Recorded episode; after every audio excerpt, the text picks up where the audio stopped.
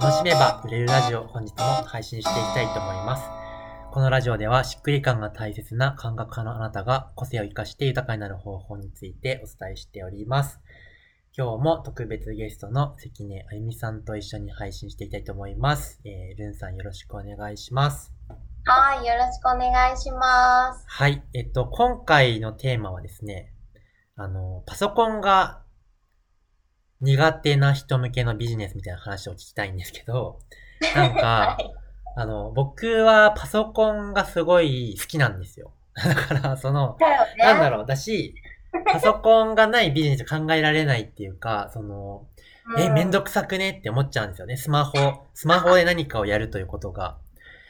そうだね。でもやっぱりお客さんにはそういう人もいて、その、できればパソコン使わずにやっていきたいと思う、なんか言う人がいて、まあでもその、ルンさんのこと知ってるので、その、まあできるらしいよ、パソコンなくてもっていうことは言えるんだけど、具体的に何をどうしてるのかそんなに、まあアイデア出しはできるけど、まあ、そんなにできないんですよね。だからその、うん、そんなパソコンが苦手だったり、どうにかスマホだけでいけないかみたいな、ふうに思ってる人への、まあ、ヒントみたいなことをちょっとお聞きできたらなというふうに思ってるんですけど、はい。ルンさんってパソコンって本当にできないんですか？なんか、どうやら全然できないらしくて。あ、そうなんだ。いや、パソコン持ってます。今、はいズームをつなぎながああー、ら、ね、ですよね。こう翔ちゃんともオンラインでお話しさせてもらってるんですけど、本当にできません。だから、うん。一番初めに稼げたら事務局さんを雇おうっていうのが目標でえやったかな。ー、なんか事務局って、あのーいつ事務局にお願いするかってすごい、なんか、なんだろう、難しい気がするんですけど、え、ルンさんでどの段階でお願いしたんですか？この段階で、えーと、まあ、起業してからその、肩書きというかサービス内容は変わっているんですけど、うん。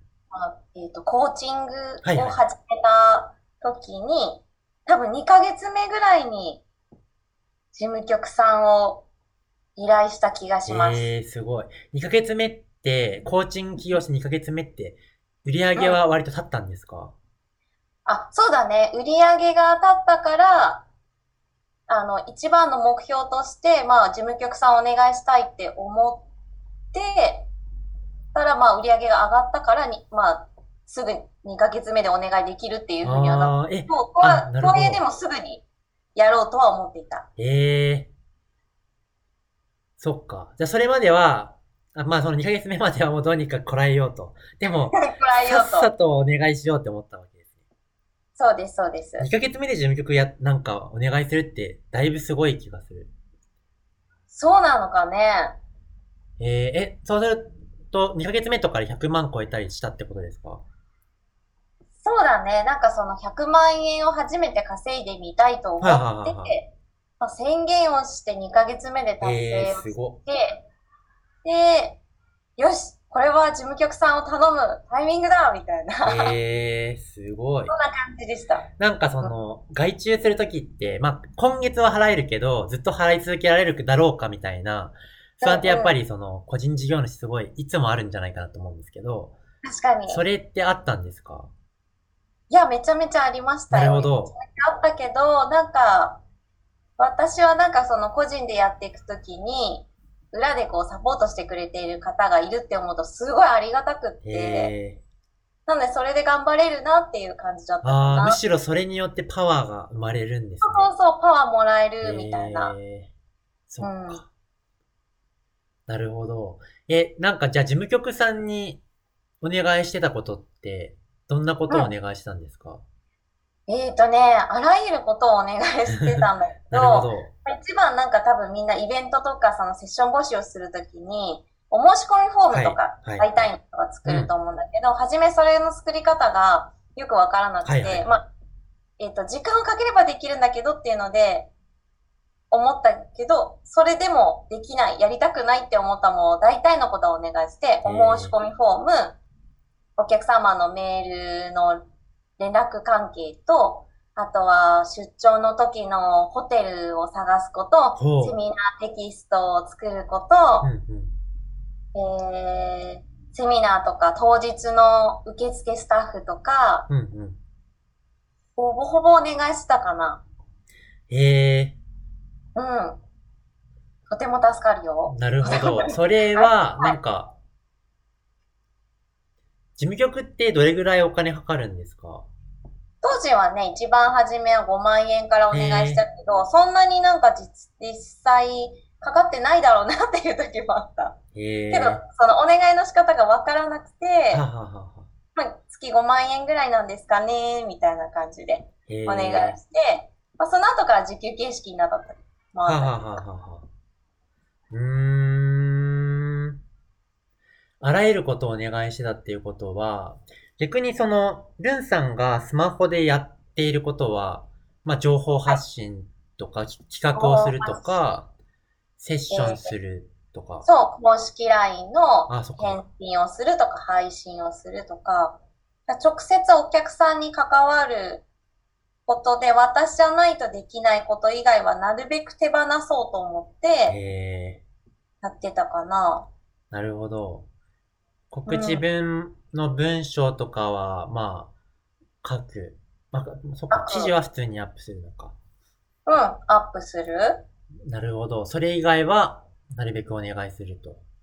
なるべくお願いする。まあ、うんとはいえね、そんなにすぐにお金かけれないよっていう人もいるとは思うけど、意外とその、パソコンが苦手とか、ジムが苦手な人の1時間と、ジムが得意な人の1時間って相当差があるじゃない、はいはいはい。って思うと、本当に月に5000円とかうん。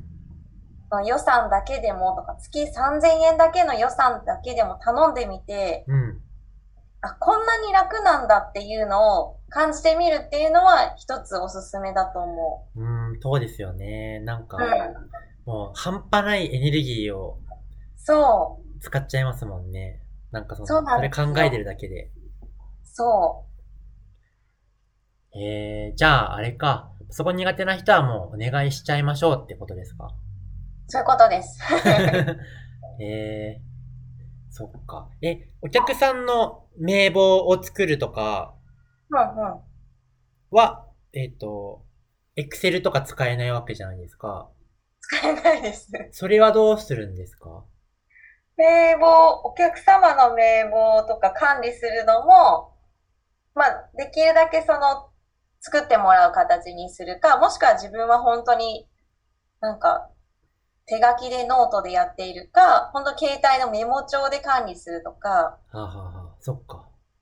そういうことがまあそうか。申し込みフォームがあるからそこに情報はあるから、じゃあそれを表にしといてって言ったら、表入してもらうことはできるし。た。そうそうそうそなるほう。だど。し、だいたいセミナーの資料もメモ帳で作って、うんうんうん。手書きで書いたものを文字に起こしてもらうとか、はあ、はあはあはあ、なるっていうふうほど。に委ねてました。えー、なんかお金の申確定申告的なやつもうん。結構早めにもう丸投げしたんですか？そうだね。えっ、と、レシートとかを売ってもらうとか、だいたいレシートをまとめたりして、これお願いします、みたいな感じで送ったりして、申告だけ自分で、その、言ってもらった数字だけ自分で入力するみたいなへえ感じ。なるほど。というわけでパソコン苦手な人は 丸投げしようっていうことですね。丸投げはおすすめです。とはいえでも多分ね、何から頼んでいいとか、頼むのが苦手だとか、誰に頼ったらいいのみたいのはあると思いますが、今はね、ココナラとかランサーズとかもあるし、お客さんの中から探してみるのもいいと思うし、やってみるのはおすすめです。えー、ルンさんはちなみに最初の事務局さんでどうやって見つかったんですか？えっ、と、事務局さんは当時その、なり心理学っていう認定講師を受けていたんですけど、その時に、えっ、と、なり心理学のスタッフをやっていた男性が、うんうんうん。あこの子だったらまだわかるよ、みたいな感じで、へーダリ君に紹介してもらって、へじゃあ、お願いします、みたいな、うーん。変な流れで、で、その後、またお願いした子は、えっ、と、もともとクライアントさんだった子です。うーん。なるほど。そうなんです。近くの人からお願いして、人柄がわかる人だと安心かなと思なるほど、なるほど。う。うんうん。じゃあ、苦手な人は、もうさっさと任せるということで。